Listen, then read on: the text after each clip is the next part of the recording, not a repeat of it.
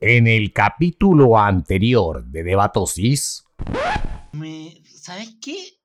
¿Qué? Fantástico el episodio, me encantó. Brillante, Sí, Fabricio, bueno, me weón, gustó. bueno, ¿Cómo bueno. fluía? Pa' allá, Pero- de vuelta. Pero hay algo, hay algo que a mí me, me hace ruido. ¿Qué pasó?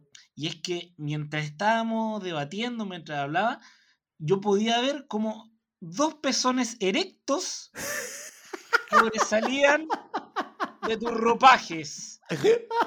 Dos pezones en perfecta erección y estaba un poco sonrojado también. Un poco, amigo, sí. ¿Te pues, excitaste? sí.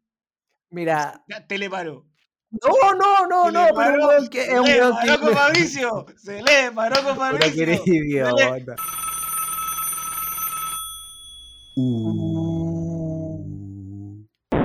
Hoy, en el cierre de temporada. Nacho, ese teléfono lleva una semana sonando porque no lo he contestado.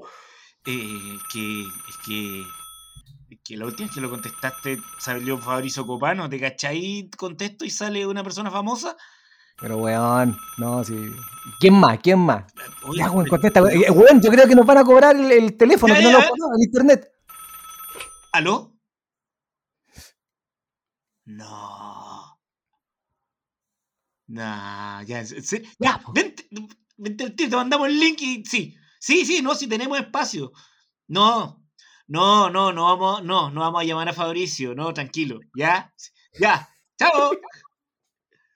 ¿Quién era, quién era, quién era, quién era, quién era, quién era, quién era? Yuyu, yuyu, yuyu. Mira, estuvo en Villa, Ya. se llevó todos los premios, hizo un gran número musical. Es ¡Piña colada, pues, weón!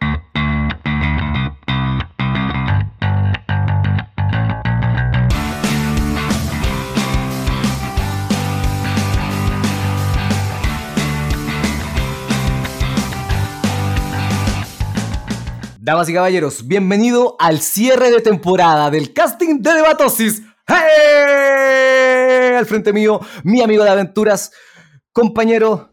Puta que estoy contento, weón. Profe Nacho, ¿cómo estáis? Bien, amigo, bien, amigo Yuyu. Sorprendido, sorprendido. Estos dos, última, estos dos últimos castings eh, nos han sorprendido a nosotros mucho. Sí, naturalmente fuimos de menos a más y estamos cerrando con el más grande. Damas y caballeros, el señor Pedro Rubino, ¿cómo estáis, weón? Bien.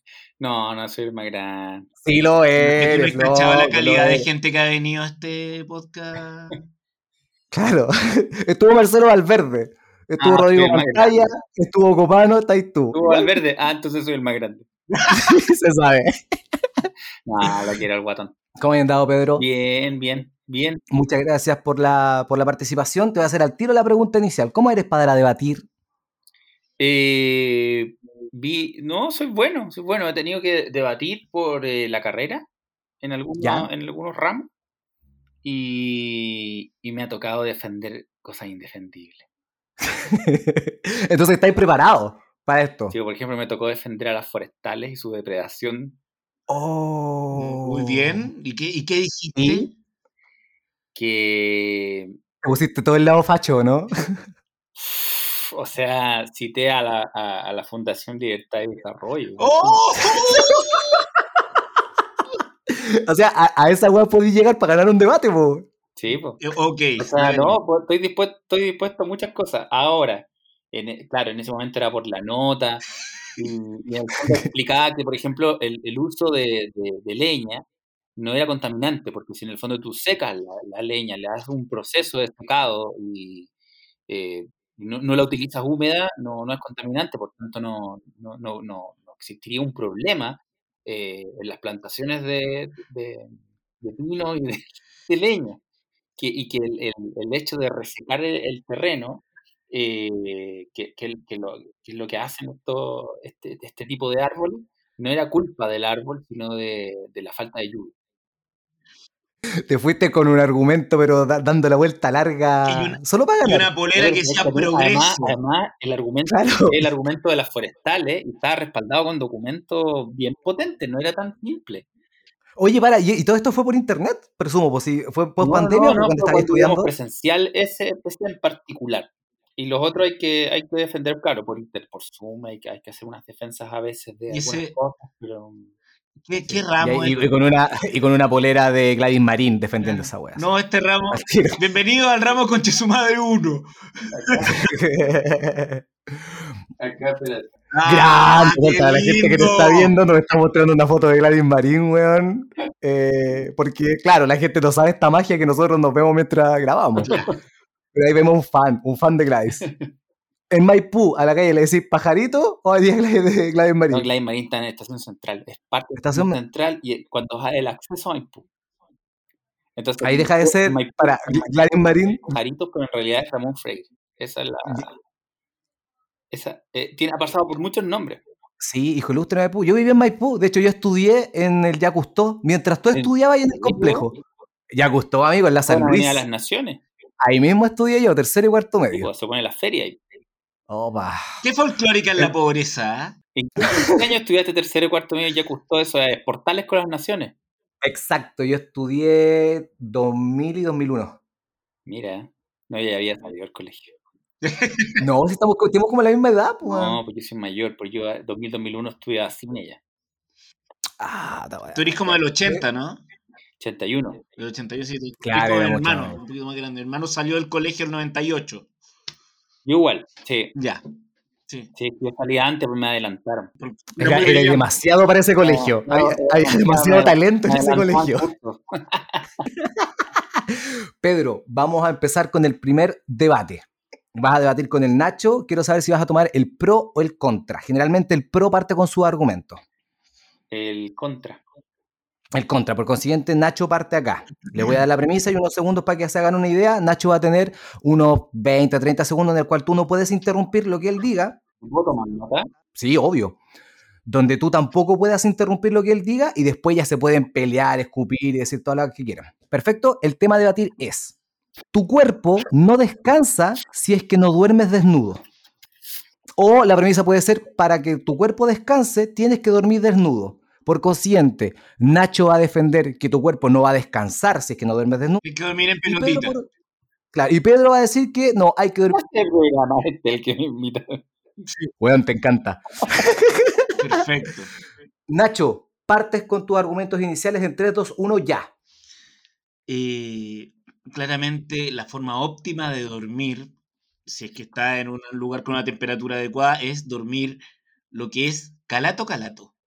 Lo que diría, como dirían en el norte, como dirían acá en Chile, a potito pelado en una cama. ¿Por qué? Porque eso va a oxigenar tu piel en este proceso de desintoxicación que hay mientras duermes. Tú vas a oxigenar tu piel y el día siguiente lo vas a poder enfrentar el nuevo día con una piel radiante y nueva. Perfecto, argumentos iniciales. Pedro, por favor. Yo tengo que estar en contra de esto, ¿cierto? Correcto. Y Nacho está a favor de dormir desnudo. Sí, Sí. Tú, tú, tú básicamente estás diciendo que la gente tiene que dormir en pijamita o con ropita o, con- Sí, o- o lo que tú quieras argumentar. De dormir con pijama y con ropa totalmente. Más allá de cualquier debate, más allá de cualquier eh, premisa que ustedes pongan en este, en este programa. Esto es una actitud de vida. O sea, no, no, no considero, de hecho, bueno, Nacho dijo cosas que están súper eh, enfocadas en solo un segmento de la población. Uno, dijo a- acá en el norte, ¿cómo se diría? El país es muy largo, Nacho. Dos. Dormir desnudo en el norte ya puede ser, pero y en el sur, Nacho, y la gente que no puede, y la gente que pasa frío, la gente que no tiene calefacción, porque Nacho, el primer argumento que utilizó fue si hay una temperatura adecuada, pero le cuento, en Chile no hay temperaturas adecuadas en la casa porque no hay buena aislación térmica, primero, no hay eh, capacidad de calefaccionar bien la- las piezas o las habitaciones y que esa calefacción se mantenga por el, tamaño de las casas, por eh, la construcción de las casas, porque se va, eh, el, se va el aire caliente y entra el aire frío. Entonces soy un partidario de dormir con ropa porque a través de dormir con ropa uno se protege, uno no se enferma, uno mm, no, no necesita la, la calefacción, estufa, etcétera, etcétera. No corre riesgo, no corre peligro al tener una estufa prendida para fina, una estufa eléctrica que se sobrecaliente. Ya lo, ya lo puedes interrumpir, Nacho, ya se pueden No, interrumpir. estoy súper estoy súper interesado porque estoy, como, estoy escuchando a Segurín. Eh, estoy escuchando a la H hablando. Sí, eh, estoy, estoy de acuerdo que implica su riesgo. Sin embargo, eh, es tiempo de que volvamos a lo más eh, esencial del ser humano. Perdóname, perdóname. Los, en la época de los cavernícolas, los cavernícolas tenían que buscar su forma de calentarse. Tenían, existía el fuego. Cualquier persona pobre también puede hacerlo, crear el fuego. ¿Adentro de la casa? Taparse. ta- ¿Cómo? ¿Adentro de la casa? Dentro de la casa. ¿Cómo puede hacer fuego dentro de la casa? Eh, con un brasero, amigo. Con un brasero. Con un brasero. ¿Cómo lo hace esta gente? Con un brasero. ¿En, en un departamento? En ¿En un departamento, departa- sí. en un departamento de dos habitaciones. en un- eh, sí, ¿En un un blog? departamento de dos habitaciones. Sí, Alguien, perfectamente puede ser. alguien, alguien puede utilizar un, un brasero dentro de un blog donde hay por lo menos 150 departamentos por, eh, por edificio y usted utilizar un brasero en una habitación de dos piezas con un baño y una Pero cocina. ponle un poco de voluntad también, Pedro. O sea, entremos, entremos también en el sí mágico de tratar de solucionar el problema a la gente, ¿cachai? barba, pero hay gente que no se puede cubrir con cabello y barba. Ya, Entonces, pero que si tú Pero para te- ti es fácil, puedes decir ta- ta- estar desnudo, pero claro, con todo el pelo que te cubre, como buen cavernícola, y me, gusta que utilices ese argumento porque eres un cavernícola, en pensamiento y en aspecto, claro, es fácil así decirlo, pero yo estoy el ataque, el ataque personal me, me, me, Sí, necesario. un ataque a Domina, a mí no me importa porque estoy dispuesto a ganar este debate, como sea. La gente no lo está observando porque la gente no tiene Pero cámara en este minuto. El abogado este ocupó la descalificación personal, La señor. en este minuto, pero si la, la gente tuviera cámara en este minuto, apagaría su cámara. Así es.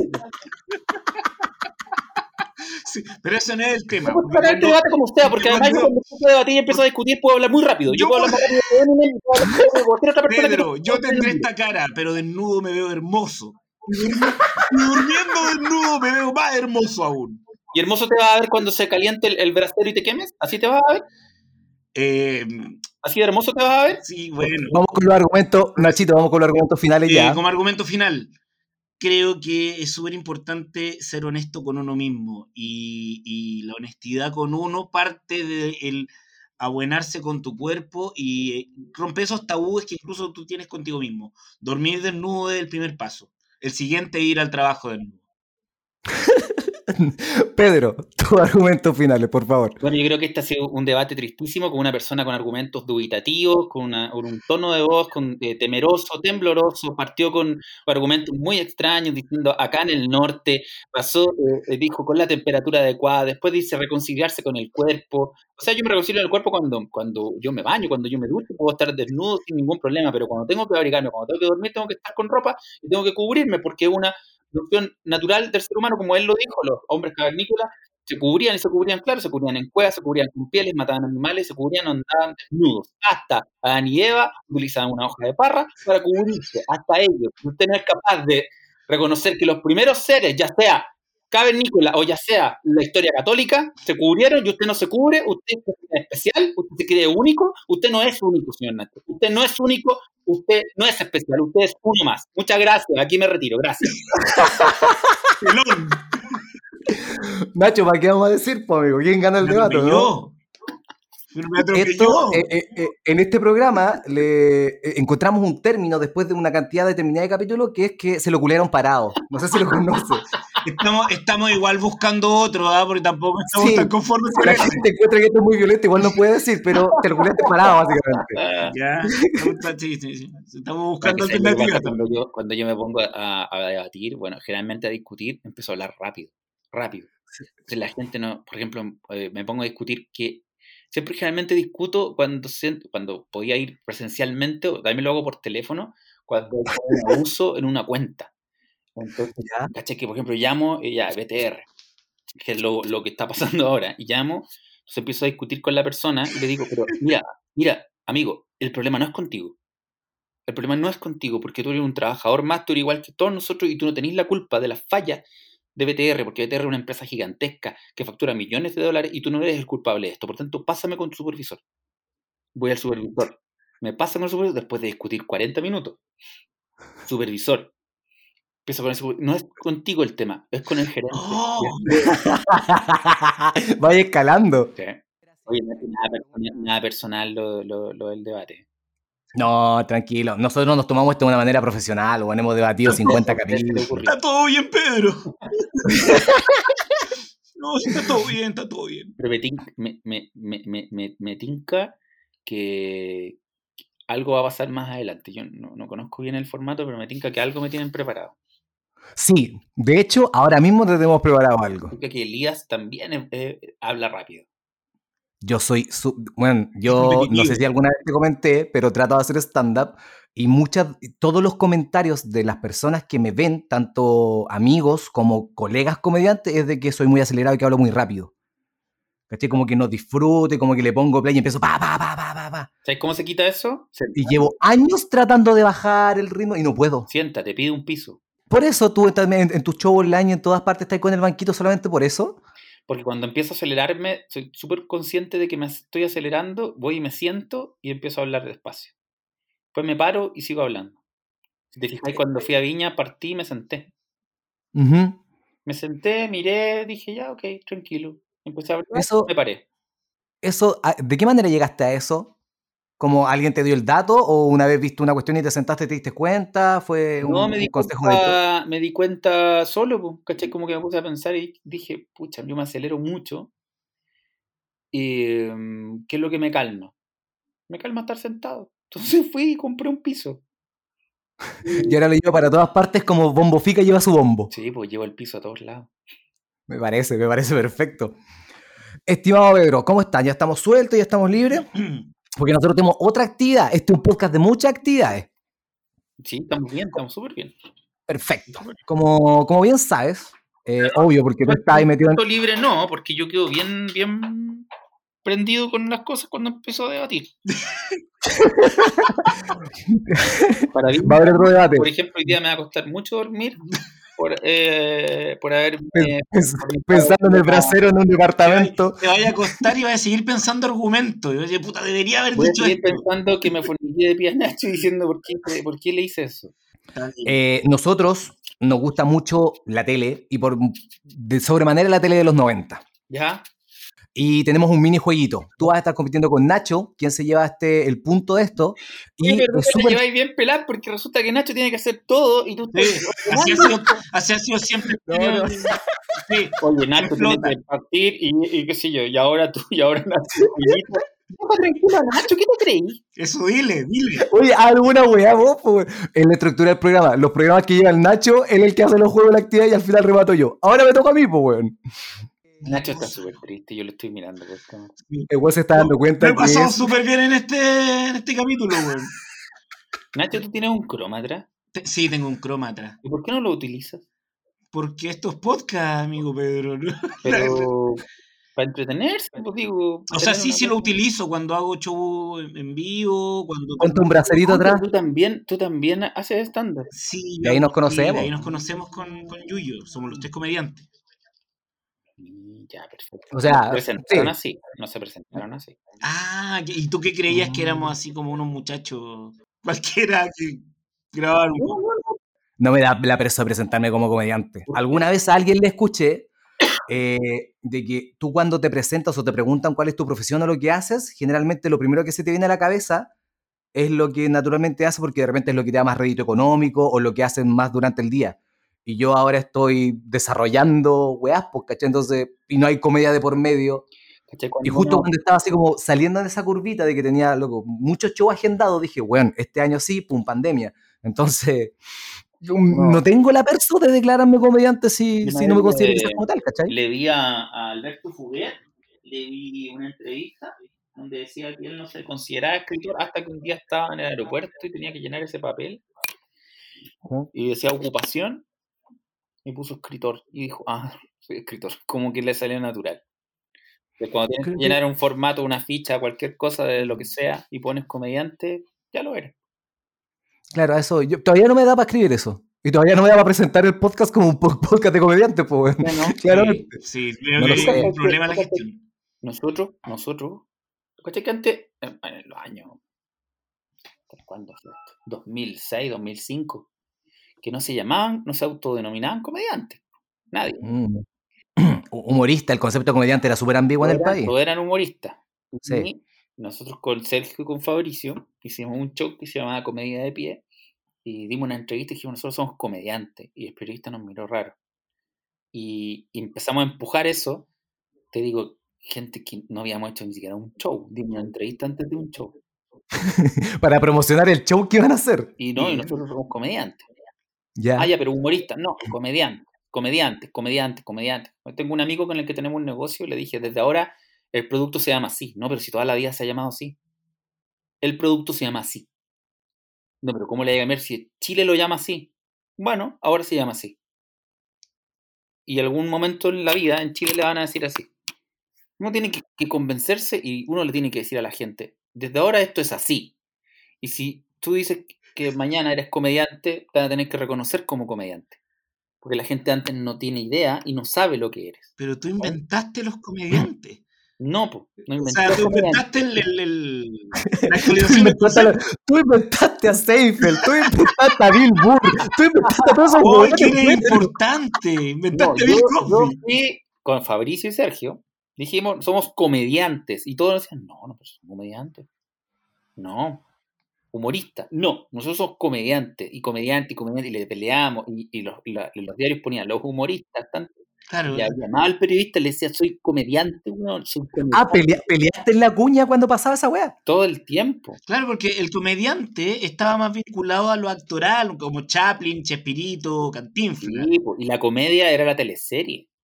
Claro, Claro. Voy a ver la comedia. Sucupira, era la teleserie que te hacía reír y que te hacía preocuparte por lo que iba a pasar con Claro, Federico. Y la mamá, la tía, la abuelita te decía, eh, ya, ahora de la- yo voy a ver la comedia ahora. Entonces, cuando partimos con el club de la comedia, la gente creía que era un club de teleseries. No, pero estás loco. Mentira. No. Bueno, no he escuchado eso, no he No. escuchado eso. ¿no? La dura, llegó eso a Chilevisión, así como, oiga, ¿qué pasó? Estaba esperando No, acá que me dieran el la comedia, pero si es, la comedia es como de teleserie. Cállate, Sigue escribiendo las cartas al Consejo Nacional. cállate. No, te digo a, lo- a los gallos del canal. Cállate. Ah, los ejecutivos, Me cuando tú le que los ejecutivos le decían comedia a las teleseries. Me Claro. estás hueveando. Pero si los ejecutivos es lo más tonto que hay en mundo. Oh. Pero, Nacho, convengamos en que también muchas veces al- a los comerciales le dijimos reclame hasta el día Pero de hoy. eres po, un weón. ejecutivo de Entonces- televisión, eres un profesional. Otro día Fabricio en, en- en el podcast que tenemos se acordó que un, un gerente de programación nos llamó en el año 2013. Oye, Ya. el programa, quiero que lo vean. Y nosotros, si ya, se los voy a mostrar. Se los voy a mostrar. Es la raja. Tienen que hacer algo así. Y nos mostró Saturday Night Live. Lo había descubierto el 2013. Concha su madre. Bueno, esos son los ejecutivos. el video del presidente travesti y, y nos mostró eh, Saturday Night Live lo de Andy Samberg. Que obviamente estaba inspirado en ellos, por lo que hacíamos Sí. nosotros. Estos son muy buenos. Tienen que hacer algo así. Mm. Ah, está bueno. Pero de, de ahí entonces, ¿qué- de ahí salió de repente, de ahí salió de repente cuando hicieron el spin-off del Ley de Copano, ¿o no? Porque creo que fue por ese año, ¿no? Claro, los ejecutivos estaban buscando el, darle un giro al asunto del Club de la Comedia. Pues, bueno. No, si los ejecutivos no buscaban nada, si uno llegaba con la idea y ellos decían, sí, me tinca o no, si los ejecutivos Uno, no se le ocurre una idea, ¿sabes lo que pasa? se le ocurre una tontera. Uno que nunca estaba en la tele y que ve la tele desde chico, por lo que te decía la weá de las 90 que vamos a hablar ahora, como que se imagina que la weá es como, oh, los grandes ejecutivos y hay un, una lluvia de ideas y Sí, esto bueno no. así. Y es bastante No, más precaria. Yo estuve viendo las entrevistas que hizo el, el Nicolás Copano ahora que Chilevisión cumplió 60 años. Y todos cuentan que era bien precario. Antes de machaza eran bien precarios todos. Harto ratón. Era un pasillo. Sí. Mm. Y alrededor de ese pasillo hicieron la, la oficina. Eh, yo vi el capítulo de Sergio con Nicolás. Y, y claro, pues no, nosotros, nosotros éramos el, el programa que tenía menos presupuesto del canal y en un momento era el que más generaba plata. Eh, Mm. Pero ese- esa plata nunca llegó de vuelta. Entonces, Y, y nunca lo invitaron al Festival de Viña, así como invitaban al el canal que tenía el Happening, llevaba al Happening al Festival de Viña. Cuando lo tuvo Chilevisión no lo invitaron. sí, Sí, pero eh, era mucho riesgo porque, por ejemplo, era, en un principio éramos seis, después éramos ocho.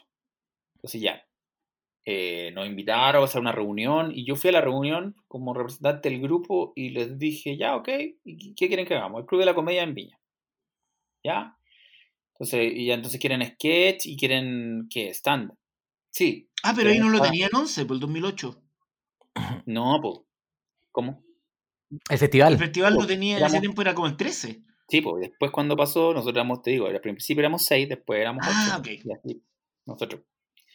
Y cuando nos invitaron fue, no sé, pues haber estado Salinas, Copano, la primera vez, la Nati, Natalia, Sergio, Pato, Juan Pablo y yo. Creo que fue la primera vez. Y les dije, ya, pero ¿qué pasa si se presenta uno y le va a la raja? Se presenta otro y no le va tan bien. Se presenta otro y le va muy mal. Y a otro le va a la raja y así vamos. Claro. ¿Qué pasa? ¿Cuál es el, cuál es el resultado final? ¿Quién se lleva la gaviota? ¿Quién se lleva la pifia? habían- rara. Pero ustedes ya habían, porque me acuerdo que en una Teletón usted hizo una presentación. Horrible. Yo encontré que no estaba feo el formato que No, weón, fue mala. Muy mala.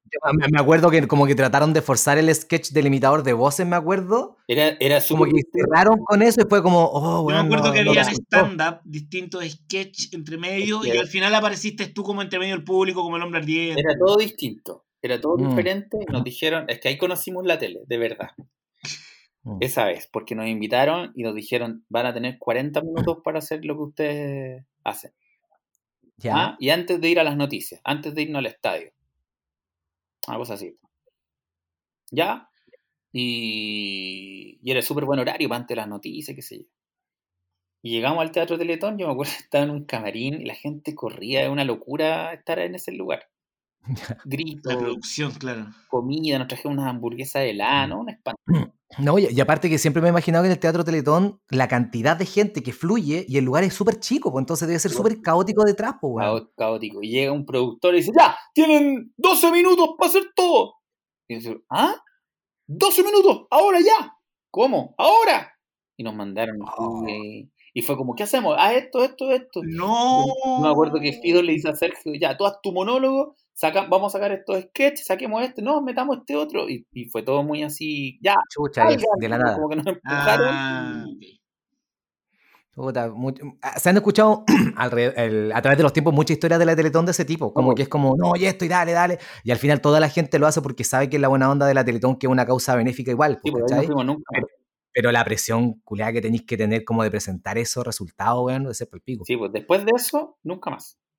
Nunca más. Ya, y lo volvieron a invitar y ustedes dijeron que no nomás. po, Porque la tele, pues, como es la tele, porque la tele llega un productor y dice, muchachos, con sonrisa ahora, esto es un programa de diversión, ahora reírse, ahora, vamos, 3, 2, 1. Y hay un animador, bueno, ya estamos acá esta, esta noche, eh, pasándolo. Y yo la última vez que a un programa así tuve una, una crisis de pánico en el programa. Qué paja, Me quedé weón. callado todo el programa y mirando el suelo y tratando de reírme de lo que hacía Felipe, porque fuimos con Felipe a la noche nuestra. En Ah, ya. televisión. Sí, sí, sí, me sí, vino sí. una Ah, sí, en YouTube está esa entrevista, bueno. creo. Veanla, me vino Te una veías bien, bien relajado. No, estaba así. Estaba estresado para la cagada. y mandaba WhatsApp al, al, al- al que era mi manager, le decía, me quiero ir ahora. Sácame de acá, por favor.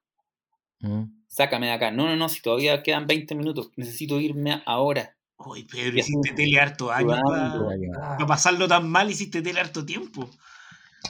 Sí, pues, pero hace como, a ver, el- creo que el 2015 trabajé por última, 2016. El elegido. No, pues si después me fui a TVN. Es una parte que la gente no... no No, no- no se acuerda que no se tiene. Yo me fui a TVN después del Club de la Comedia y hice el elegido, claro, todo eso. Después me fui a TVN, me contrataron y animé un programa con Claudia Conserva, ¿El ¿En menú? serio? el menú.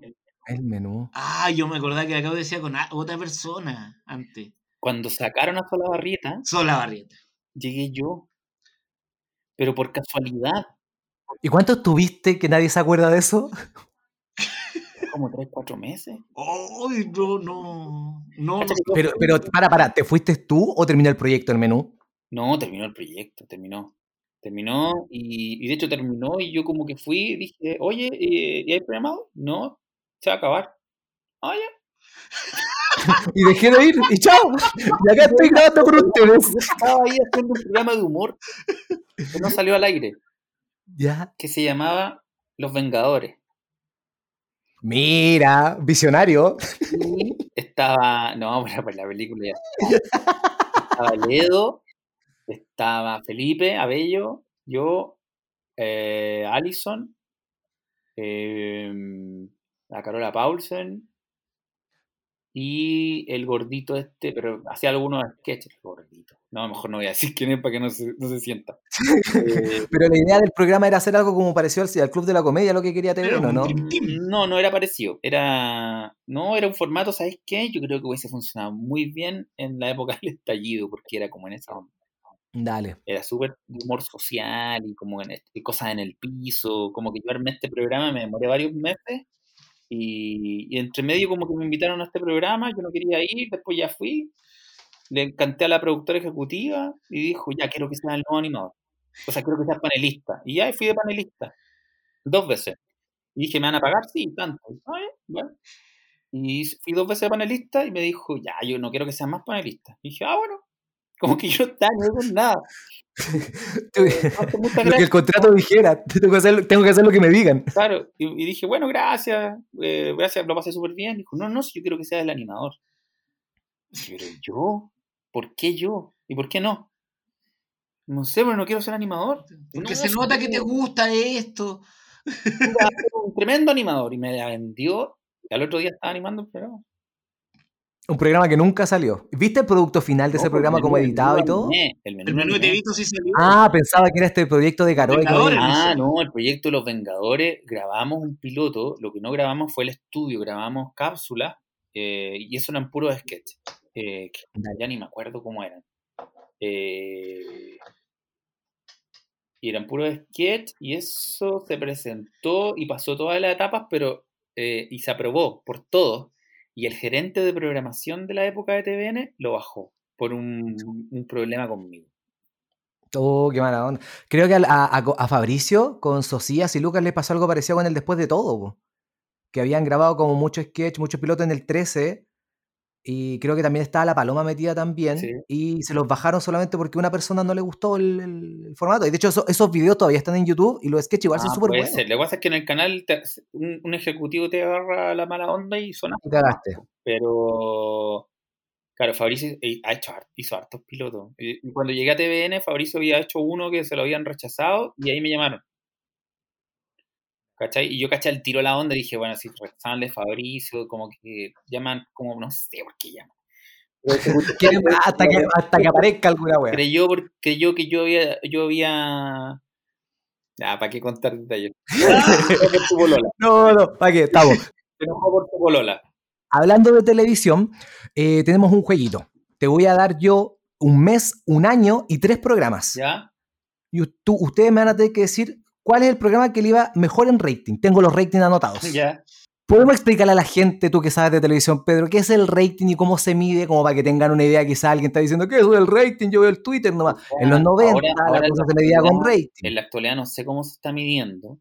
No, pero en esos tiempos, cuando tú estabas en tele, Pero ¿cuánto era un punto una, de rating? hay una empresa que tiene un monopolio eh, que se llama Time Evo, creo que ahora se llama Cantar, si no me equivoco. Mm. Eh, y es una empresa que hace una medición de, de- de rating que ponen, eh, me acuerdo que eran 600 aparatos, ahora deben ser muchos más, me imagino.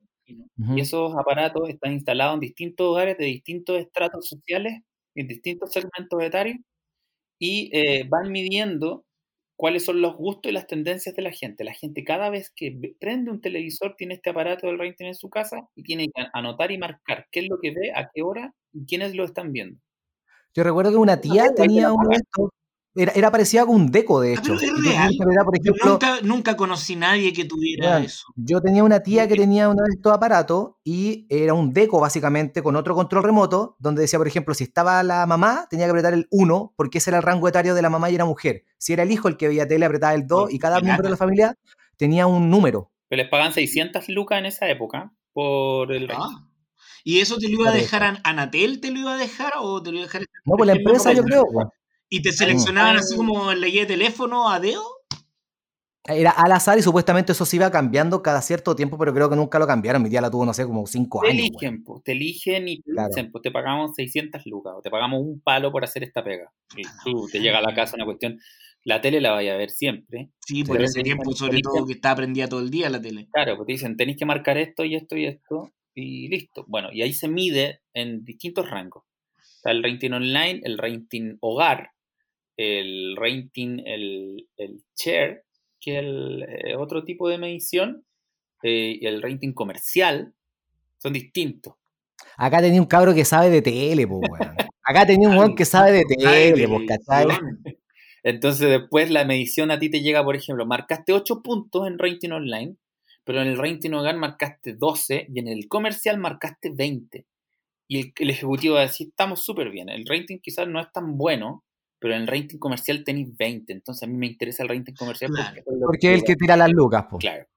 Entonces así funciona el rating y eso, No. eso es como la explicación más simple, porque hay, más, hay otras más técnicas, más complejas, pero es como la más simple. Nos vamos a ir a septiembre del 2004. ¿Ya? Los 90, po. No, pero voy de ahí para atrás. Ah, ya. De ahí para atrás. Vamos a partir ahí. Eh, tenemos Los Pincheira, Morandé con compañía y Mucho Lucho. Ojo, todas estas mediciones son del mis, de la misma semana. Sí, sí, las sí. saqué. Eh, yo creo que Nacho parte porque perdió siendo humillado. siendo humillado, sí. de- Denme una, Sí. una por lo menos. Sí, sí. Eh, Siempre destacar la parte de la humillación. Yo creo que Morandé con compañía, porque en ese tiempo era imbatible. Le tuvieron que tirar a Carlos Pinto para poder bajarlo. Pedro, Esto fue el año 2004. Septiembre del 2004. Eh, bueno, primero hacer la precisión de que ninguno, ninguno, eh, a ver, era Morandé con compañía, Los Pincheira, teleserie de, de TVN, y Mucho Lucho. ninguno Y mucho la- ninguno competía con el otro. Quizás el último bloque con Morandé. Eh, mucho Lucho era de Canal 13, era este, yo diría mucho Lucho, los Pincheira, Morandé. Ya, es todo al revés. Los Pincheira, 49 puntos. Morandé con 35 y Mucho Lucho con 18. 49 puntos. 49, una 49 teleserie a la hora de 11, weón. Toma. pico. 49 puntos. 49 puntos. Eso es todo el, toda la gente. Puede que sea de que justo ahí haya quizá haya estado terminando la teleserie o quizá era la mejor opción. No, sé cuál era la competencia del Y sí, no sé cuál era la, la competencia del 13 el 2004. No sé siquiera si tenía un área dramática porque hubo uno- unos cuantos años en que el 13 estuvo abajo. Compitió con No, Betty Fea y cosas eh, así. Esos eran los números. Ahora, caché que como con 13 puntos sería un éxito. Sí. Nos vamos a octubre del 97.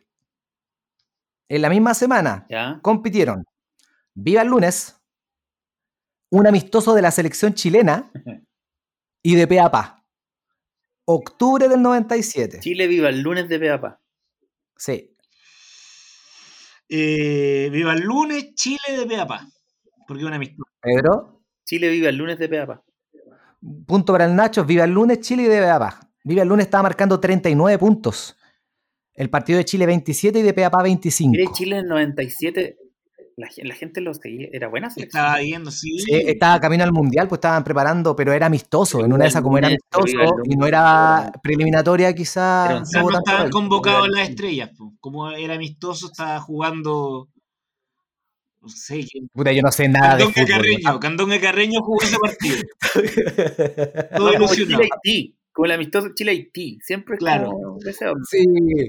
Oye, y ese amistoso de Chile-Haití, ahora sí que estaría bueno. Sí. Las calles se, se de otros colores, se weón. llena, se llena. Estaría bueno. Nos vamos a eh, noviembre del 99. ¿Ya? Ojo que de, ahí, de ahora en adelante estos programas no están compitiendo en la misma franja. Son dentro de la semana, tienen que decidir cuál fue el que les fue mejor de- en, esa en el semana. primero tampoco. po. Pero tampoco. po. Puta, ya me equivoqué, lo siento.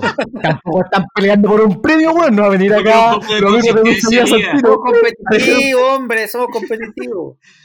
Lo único que te pido, Leo, un poco de consistencia. Noviembre del, 90 noviembre del 99 tenemos videos y penitencias en el Mega. Oh, Chica da Silva en Chilevisión en su versión premium. Y el sótano en la red. ¿A quién le iba mejor? Chica da Silva. Eh, Chica da. Silva, video de penitencia y el sótano, ahí estábamos todos los Fíjate que no. Video de penitencia marcando 15 y Chica da Silva marcando 12. Video de penitencia, no sé si era algo que hacía el Checho Irani o lo hacía el Leo Caprilli. Checho, Checho Irane era como un era como una weá muy parecida a Video Loco, pero, No, pero no tenía. Video loco era para la familia y video Es que eso voy, pues no, te- no tenía el, el valor familiar. Era como ponían weas policiales, ponían weas divertidas. como caía un helicóptero y explotaba. Y salía Chichirane diciendo después el, el piloto John Williams, que estaba en este helicóptero, Salió bien. afortunadamente está bien para que no se preocupen en la casa. Ah, era como. Y con eso supuestamente se defendían de la weá, pues, ¿cachai? pero era imposible que estuvieran vivos esos weones, eran Había un programa terribles. que se llama Edición Impacto. Y daban unas cuestiones que eran increíbles. En ese momento el perro es aplastado por una máquina. No se preocupen, el perro está bien. Perro está. Era una época bien sólida. ¿Te que estaba de moda el semanario lo insólito? Sí. Mm, Yo nunca vi esa weá. Una weá así como los gemelos con cara de chancho. Yo tenía una colección del semanario insólito. Ah, tú eres un coleccionista y de, de rarezas. Eh, Nos vamos a agosto del 94. ¿Ya? En agosto del 94 tenemos tres grandes hitos esa en una- la primera semana de agosto. Mea culpa, la película El joven manos de tijera y en Mega Teatro del Humor, La década de un coco. Me da culpa. Mea culpa, Nacho, Mea culpa, la década de un coco y Johnny Depp. Pedro, ¿cómo, cómo va así el orden para abajo? Eh, me da culpa eh, la película y Coco Legrand. Pedro tiene el punto, efectivamente, es Mea culpa, Jóvenes Manos de Tijera y Coco Legrand. Y- Mea culpa con 28, Manos de Tijera con 27 y Coco Legrand con 22. El 94 igual era como estreno. Sí, po. Sí, pues bueno, era estreno el joven mano de tijera. po. Ahora en YouTube, en 60 idiomas. Era, igual era como grandes eventos de Canal 13. Claro, los bestsellers, no, los bestsellers eran de TVN. Sí, Los grandes eventos eran de Canal 3. No, Canal 3 tenía cine en su casa. Sí, pero ese era el Era en la cine tarde. que daba en la Era tarde. en la tarde, tienes toda la razón. Y para terminar, el que gana esta se lleva el juego. Ya. Haciendo, haciendo inútil todo lo anterior que Haciendo inútil todo lo que hicimos para atrás y solamente disfrutando de la conversación, como siempre suele pasar. Septiembre del 93. Cáchate estos contendores. Buenas tardes, Eli, El Chavo del 8 o Los Venegas. ¿Qué marcaba más? Buenas tardes, Eli. Eh, No, no, no, espérate. Chavo del 8, buenas tardes, Eli Los Venegas. Nacho, Eli Venegas Chavo. Eli Chavo Venegas. Es la combinación adecuada. Nadie ganó, empate, juego Montessori, ganamos todos porque nos divertimos. Mira qué lindo. Y damos tres aplausos al sol. Recordemos que el 93, buenas tardes, Eli, era una enciclopedia de información legal el- o de salud, po, weón, que no había en ese tiempo. Igual, igual se, ha, se ha querido seguir trayendo ese tipo de programas, pero no ha pegado tanto. El, porque ministro, ahora como el el- ministro París era de Buenas tardes, Eli. la dura, no tenía idea de ese gatito. Bueno, y ahora ¿Sí? con el show que se ha pegado la hija de la Eli y la Yuyunis. Oye, grandes declaraciones, ¿eh? Bueno, Nachito, eh, vamos a saltar directamente al siguiente debate. Eh, vamos a hacer trabajar al Yuyo. Vamos a hacer a Al Yuyo debatir con Pedro. ¿Te, par- te parece, Pedro? weón, hice la media pauta, los medios debates y ahora estoy trabajando, weón. No, no, no, hay, no, no hay cariño acá el trabajo No, del, del La única gobierno, weón. exigencia, Pedro, destrúyelo. ok. Eh, Pedro, eh, me gustaría que tomes el pro, o elijas tomar el pro o el contra de nuevo. El contra siempre. Ok, entonces Yuyo toma el pro en esta Dale. premisa. Y la premisa es, el Festival de Viña ha sido perjudicial para el oficio humorístico. Ya, ¿Tú estás de acuerdo? Eh, eh, Pedro está en desacuerdo. ¿Ok? estoy de acuerdo. Yo estoy, yo estoy de desacuerdo que ha sido perjudicial. Claro. O sea, yo estoy diciendo que ha sido perjudicial. Claro. Tienen que explicar muy bien las instrucciones de algo porque si no me pierdo. No el Si no me pongo a defender, weá. lo- Lo, clarito. lo pésimo. Sí. Ya, yo estoy de acuerdo que el festival es increíble. ¿Tú crees que el festival ha sido beneficiario para el oficio del humor? Ya. No para Yo voy a el decir que ha sido- sino que pa- para el medio, para. ¿Ok? Para el circuito. Ya. eh, parte Yuyo entonces, que toma el pro, tiene sus argumentos iniciales desde ahora ya. Hola, mi nombre es Yuyo y por supuesto de que el Festival de Viña ha sido perjudicial para todo lo que refiere al oficio del humor, la comedia y, y todo lo que quiera tener la, la- las ganas de hacer reír a la gente. El Festival de Viña se sabe de que es una especie de circo romano, es un circo romano en el cual van a probar si eres gracioso o no eres gracioso. Se ha dicho en otros podcasts de que el Festival de Viña es lo que a ti te valida si, es, si eres humorista o no, si la gente te reconoce como humorista o comediante, yo, como lo, lo que hemos estado comentando actualmente, ¿cachai?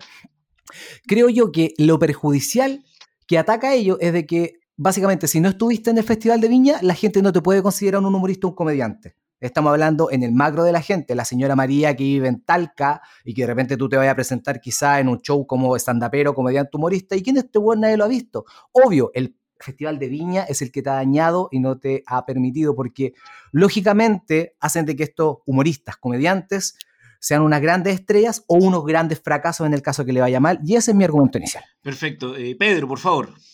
Yo creo que el Festival de Viña logra eh, varias cosas. Primero, es un, es un festival demasiado masivo, tiene una masividad eh, gigantesca y, y está presente en las casas y en los hogares chilenos y logra que la comedia, que es un, es un oficio que se presenta en lugares tan pequeños, aparezca en, en espacios muy grandes y una transmisión que lo lleva no solo en Chile, sino en Latinoamérica y hace que los comediantes chilenos, los humoristas, las comediantes se puedan presentar para no miles de personas, no 50 personas en un bar, sino para todo Chile.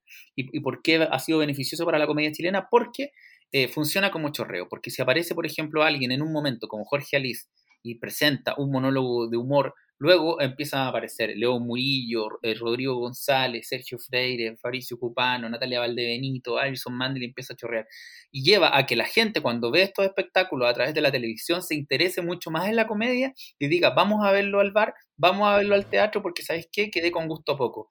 ¿Me voy a repetir la rutina en YouTube? Sí, puedo, pero ¿sabes qué? Podríamos ver a distinto. Y así el chorreo desde arriba logra llegarles a todos y llega a las regiones y, permite mucho más aún.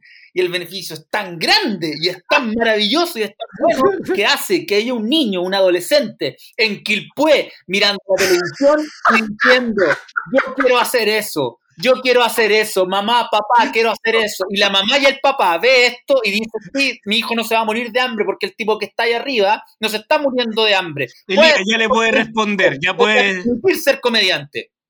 ¿Sabes qué, Pedro? Eh, primero que todo, vamos a dejar claro unas cosas. Eh, el hecho de que el festival sea masivo no, no significa que sea bueno. Hay muchas weas masivas que básicamente no son buenas, por consiguiente ese argumento me lo pasó Nunca dije que era bueno.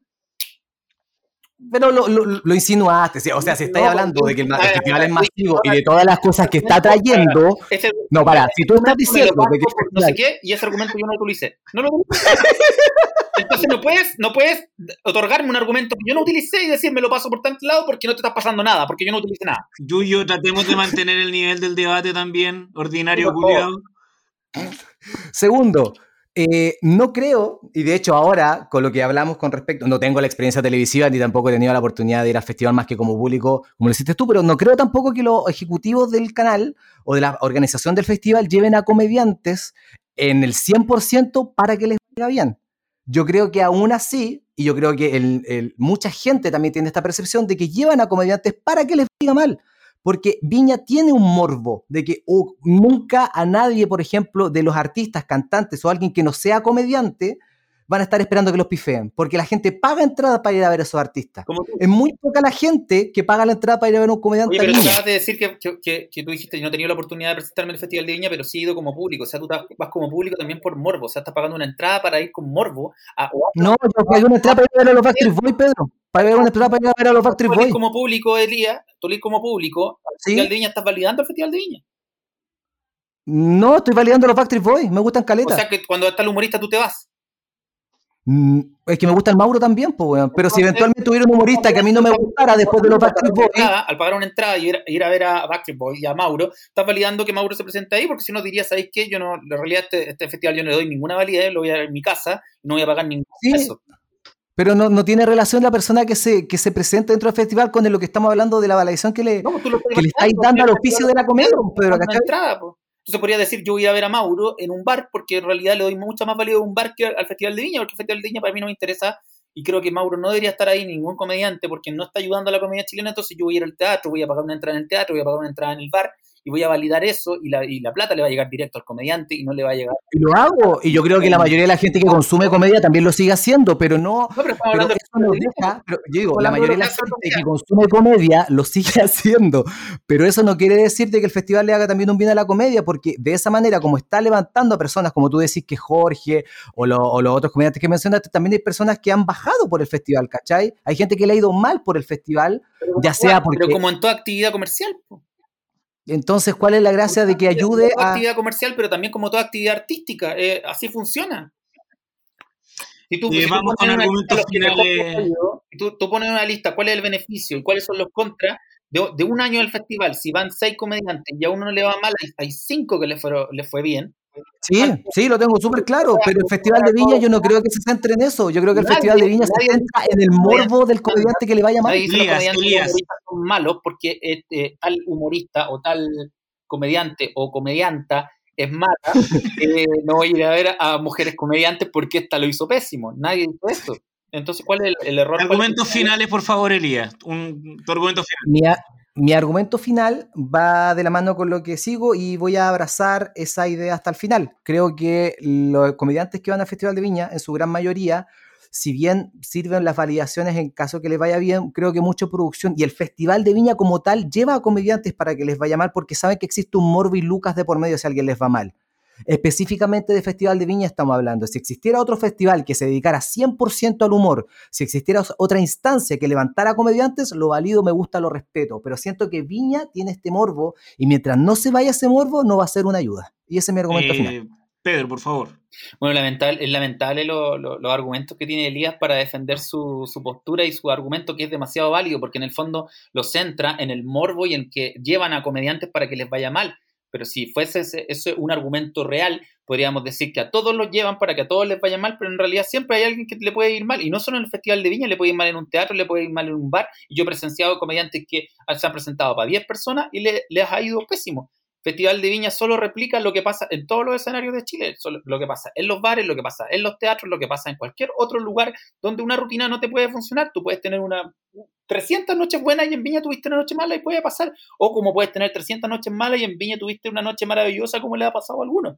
Y eso es solo beneficio para los comediantes. Por tanto, el chorreo, como dije en un inicio, es maravilloso y logra algo mágico, que alguien en regiones, en distintos lugares, en distintas lugar, eh, comunas, en distintos espacios, diga yo quiero hacer eso. Y eso validó la comedia como una forma de arte a- aparte e independiente, gracias a, a este festival. Bien. Eh, Yuyo, ¿lo digo yo lo dices tú? Creo, creo que la gente ya lo entendió. Sí, si no, no hay gracias, por qué decirlo. Pedro. Te aplastó. Yo no, te- yo no voy a decir la ordinaria que dijiste tú, Elías. ¿ah? Pero es que vos me ponías un tema de Festival de Viña y Pedro fue, pues bueno, me ponía un tema de comedia en Viña, yo te pongo una weá, dormir en casual, tenía que hacer el mundo. Hablemos, Tú, ya, hablemos- claro. hablemos algo, algo, rating online, ya, vamos. Oye, Pedro, y en, el, y en el fondo, ¿estás de acuerdo con lo que estabas defendiendo? O, o qué? Porque también hay mucho comediante que le ha hecho la cruz al Festival de así lo como hay artistas que le han hecho la cruz al Festival de Viña. Yo creo que, yo creo que sirve, lo que pasa es que tiene muchas aristas el Festival de Viña, tiene muchas, es, es, un- es, es como una... mm, ¿Hay desarmado una piña? Sí, ¿Ya has- ¿Ya has hecho la piña? ¿cómo he hecho la piña? te compráis una piña en la feria. ¿Cómo Sí. te compras una piña? ¿Qué es lo que tenéis que hacer? Hay que pelarla, la partes y puedes ir sacándole de, de agajito, de hecho. Ya, pues, es como comerse una manzana. No. Ya, es, No. como, es como intentar comerse una piña. Es, es así, tiene demasiadas, demasiadas cosas, Ah, muy demasiados detalles y demasiado que hacer. Por un lado está que el comediante que puede ir a consagrarse. Por otro lado está el comediante novato que puede ir a, no a consagrarse, pero a darse a conocer y tener un triunfo maravilloso. Gente totalmente anónima que le va súper bien. Y salvar pega para el, resto del año. Y saber pegar, ¿qué para el resto del año? Weón, pa- para la vida. cinco años, seis, siete años en adelante. O sea, yo conozco, yo tengo amigos que han ido a Viña que les ha ido súper bien y que no volvieron más y que no van a volver porque no, no les interesa y tienen pega todas las semanas. ¿Cachai? Claro. Pero, claro, efectivamente, no sé si vaya un ejecutivo y diga, llamemos a este porque le va a ir mal, pero sí existe el morbo de la prensa más que de como del comité organizador, porque lo que yo, de lo que, los que yo conozco, y conozco a varios huevas que, que han estado ahí, me he peleado, el último festival estuve a punto de bajarme una semana antes porque me agarré con, con el que hacía, hacía Viña, ya lo echaron. Eh, ¿Alex? no, no, no, Pablo Ah. Morales. Ah. Eh, y no tienen la intención, pese a que, a que son tontos, no tienen la intención de que un humorista le vaya mal, pero al medio le interesa mucho, mucho, Mm. ¿cachai? Mm. Y, y cualquier pequeña falla la van a amplificar por 10 y, y así son. Es al medio al que le interesa que le vaya mal, a los medios de comunicación, a los otros canales, Pero, por pero ejemplo, el año. no les sirve que te vaya mal. No les Pero, sirve. por ¿Sabes ejemplo- ¿Por qué? Porque no te pueden repetir, pa- para empezar. No te pueden llevar a lo- no te pueden llevar a todos los programas durante el año que, que te intentan llevar, ¿cachai? Porque no, le, no, no, no generas. El año que Tú- llevaron a Bastián Paz, por ejemplo. Que fue un riesgo. fue un riesgo. De hecho, Dentro de todo. tuvo- Igual fue un ejecutivo ahí también dijo, ya, llevemos a este cabro que Eh, weón, tiene eh, un yo creo chiste en que tuvo YouTube. que llevar una ambulancia. Cla- La ambul- había una ambulancia con el motor prendido. Bastián Paz, yo creo que Meruane 2 también fue un riesgo, Oscar Gangas 2 también fue un riesgo, ¿caché? Porque eh, habían sido rutinas que habían salido mal y existía este morbo de que, weón, ¿le irá Claro. mal de nuevo, no? ¿Cachai? Sí, sí, pero ojo, que nadie, por ejemplo, en el caso de Ricardo y de Oscar, no, ninguno lo buscan y le dicen y lo convencen de ir. Claro, se le presenta la oferta y si ellos lo deciden hacer, lo hacen. no, creo. no, que existe en el mundo del humor, yo no lo hago, pero no me consta que lo hayan hecho Ricardo y, y- Oscar, pero te digo que el 90% de los humoristas llama por teléfono para que los inviten a los festivales. Claro. Vale. y llama y dice, quiero ir, llévame, llévame, llévame, llévame, llévame, llévame", y al final lo, lo muestran a una comisión que ve la cuestión y dice, ¿sabéis qué?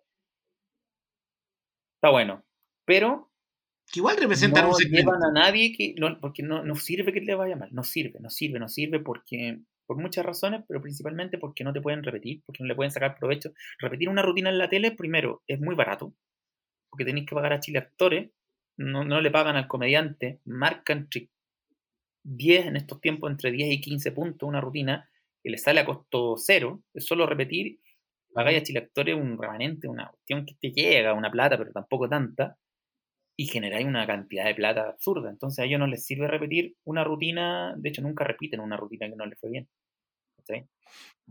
Pero, pero en los buses Santiago Valparaíso, Valparaíso Santiago, opa. Ah, pero eso, eso es ilegal. sí. Y, y cuan- y- y cuando los pillemos, oh, Van a caer todos. sí.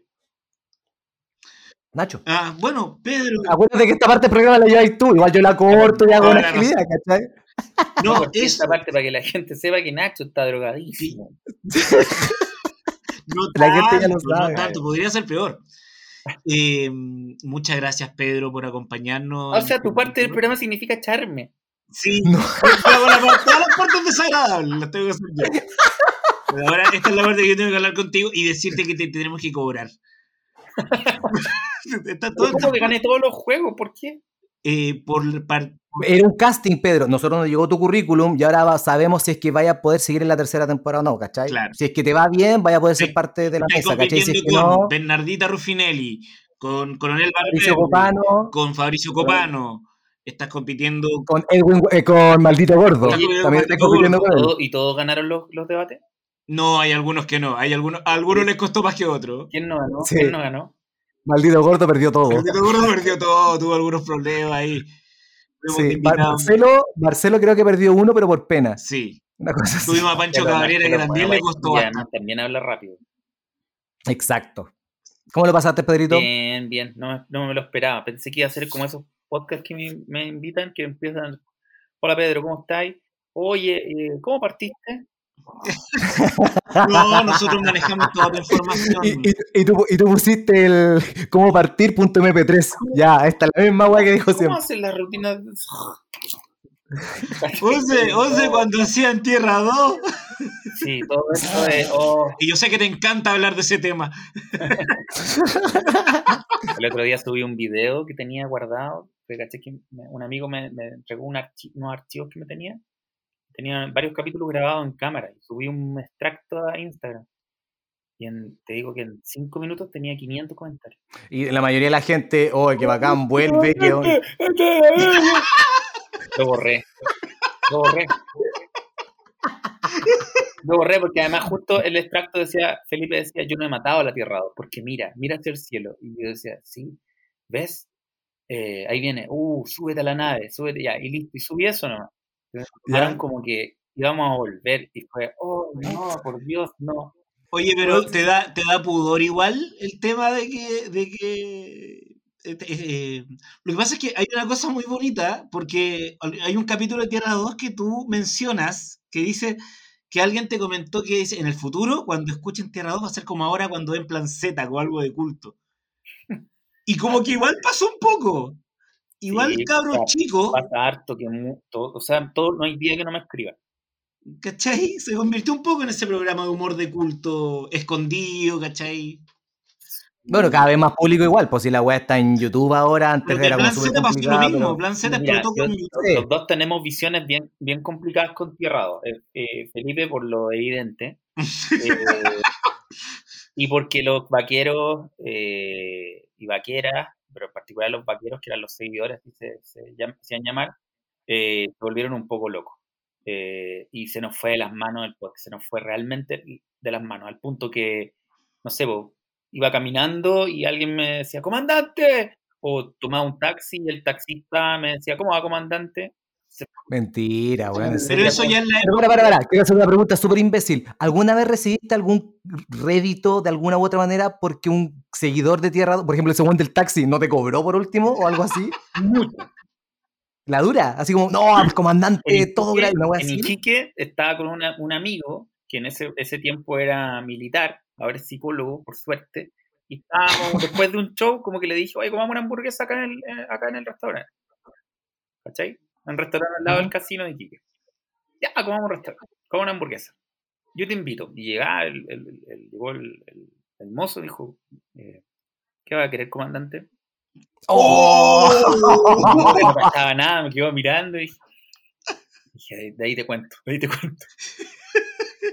Y tú más incómodo que la chucha, ¿o ¿no? De, ahí, y le pido, qué sé yo, pide a mi amigo, dice, pues, él después se acerca, terminé, comandante, disculpe que lo moleste, en la cocina todos nos queremos tomar fotos con usted, porque todos lo escuchamos. Ya voy, voy, me tomé la foto. Y le dije, ¿y la cuenta? No, no, no, está apagado ya. Ya está pagado. Usted, usted ya nos pagó con risas. Era, era como el club de la pelea cuando el tipo va y le dice, no, no.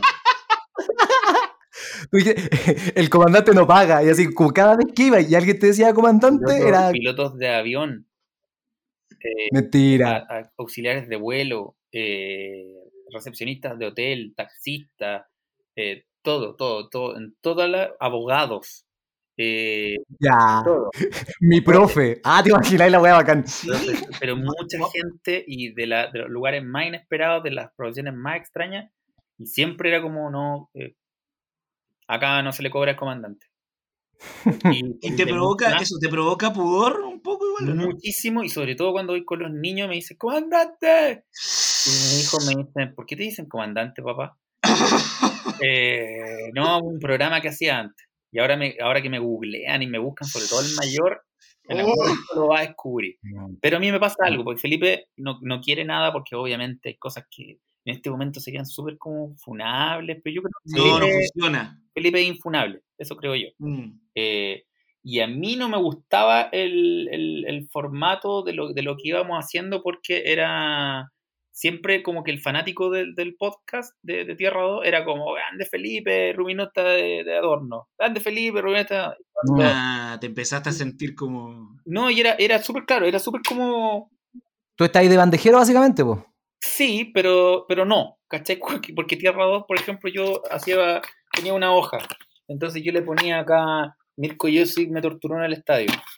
¿Cachai? ¿Fue idea tuya? ¿Ah? ¿Fue idea tuya?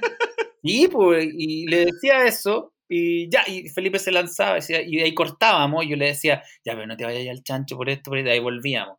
Y con los cortes, Cerrado está lleno de cortes y de pegoteos porque hay cosas que jamás van a salir y nunca, nunca pueden salir, ser emitidas en No, ningún me lugar. imagino, pues, si hablan con- Entonces, había, había un menosprecio de mi rol, pero yo creo que con los años se han dado cuenta muchos seguidores que después Felipe hizo a lo stand-up, hizo varios programas y nunca se logró repetir como esa estructura porque el- la cuestión funcionaba con los dos nomás.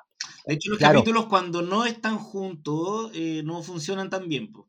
Cuando Claro. lo hacían con, con- con- con Fabricio, con Freire, no, no. Y, y- y de hecho yo creo que incluso hasta en cualquier podcast, como que de repente uno está tan acostumbrado a cierta estructura cuando lo escucháis que cuando o falta uno o de repente hay un invitado, qué sé yo, si el invitado es como muy conocido, amigo de ellos, se nota que hay un feeling, una química, pero si de repente alguien muy externo, como que se siente raro a veces el capítulo, ¿cachai? po.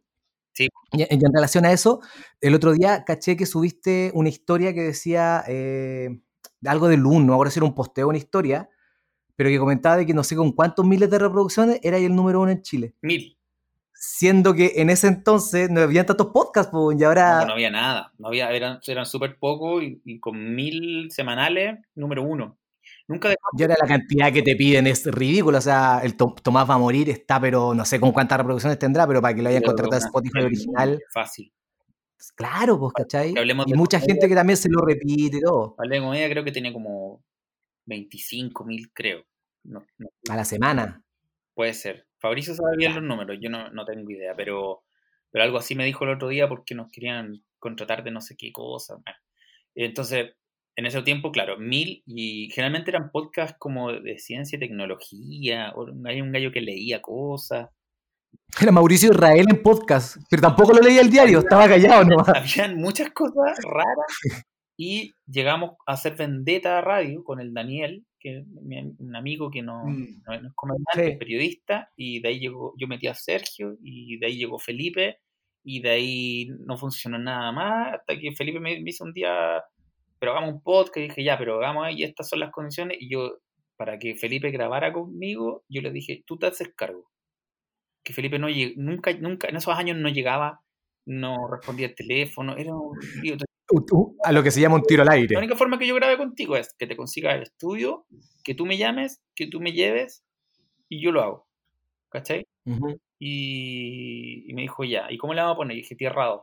Pero es que es porque el- en el consorcio de las radios, del rock and pop, futuro y todo eso, no nos aceptaban porque decían, no, ellos son de Tierra 2. Ahora sí que trabaja ahí. Pero la- vueltas de la vida, pues, amigo, las vueltas de la vida. nosotros no, no, no vamos a volver. Eh, no, no, no, nos da pavor, como una vez lo definimos. Pero Distinto, pa- aparte es distinto, ya fue. yo creo que vamos a hacer otro, o- a- alguna otra cosa post pandemia. Vamos, vamos a terminar haciendo algo, pero no, no sé si podcast o algo, pero, pero algo. Sí, algo vamos a, algo vamos a armar, pero no, Tierra 2 está ahí, se acabó, nunca más va a volver. Y no sé si funcionaría en otro contexto, claro. No, no fue. Es, es como lo mismo que hablábamos. Es como que si volviera a hacer Plan Z ahora. No sé si funcionaría. No, no funciona. Es lo mismo, pues son programas que de repente en cierta época y en ciertos formatos funcionan y si se quieren volver, no. Pues, Y que tenían no, esa no. libertad porque la audiencia era muy pequeña. Si eso es, Claro. eso se puede- digo, es mucho más divertido ser amigos que grabar el podcast, porque Sí, me río sí. más, es más mil veces más divertido. Sí, pues tenéis más libertad de decir lo que queráis, Sí, pues, y da lo mismo. Oye, Pedro, ya, te vamos a soltar. Muchas gracias por la Ah, gracias. discusión. Eh, ha sido una conversación encantadora. Eh, Sí. Y estamos muy agradecidos. Capítulo larga duración. Capítulo de larga, larga duración. Nos quedamos acá con tu Sí. currículum de todas maneras.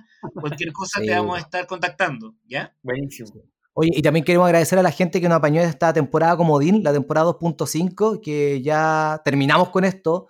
Eh, no sé cuándo vamos a volver, eh, pero toda la información ya saben, pues, arroba mi nombre es Yuyo, arroba yo soy el profe Nacho y www.debatosis.cl, donde eh, todavía se cayó la página Nacho, la tengo que arreglar. Pero cuando sube este capítulo, weón. Pero hazme una página. Sí. Amigo Nacho, una consulta. ¿Qué va a hacer usted el 30 de abril? Tengo un show que se trata de ¿En los años serio? 90. Y se llama Kineto. Show noventero, que se llama Keneto. Sí, junto a Elías Yuyo y junto a Pancho Animador. Pancho Animador, tenemos show de comedia online el 30 de abril a las 21 Ya lo horas. voy a ver, voy a ver. Eh, Y con aporte No, te voy a mandar ahí una entradita, pero es un show dedicado a los 90 con sketch, concursos, stand un show de comedia online. No es stand up online, comedia online. Como usted, usted me enseñó, que soy comediante con Chitumare, ya.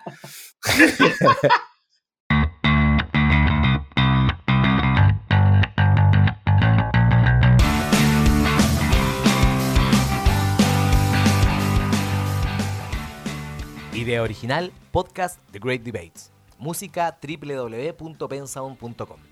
Las opiniones vertidas en este programa son de exclusiva responsabilidad de quienes las emiten y no representan necesariamente el pensamiento de Debatosis, o en ciertos casos, el pensamiento de los participantes, ya que debido a la naturaleza del programa son obligados a defender aseveraciones que no pueden compartir del todo.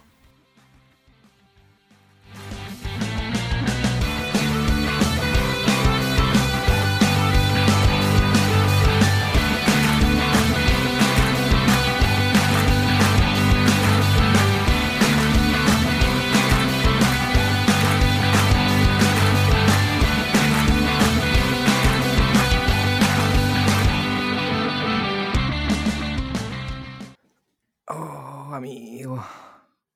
Uy, Weón, no me vaya a creer. ¿qué?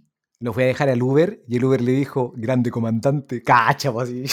Yo, yo, yo me hablé así como, ¡ay, los tontos que te hablan de Tierra Dada! Yo estuve a punto de decirle, Hola, comandante. comandante Mantarrayas. Qué Pero, creo que quizás no se lo iba a tomar tan bien.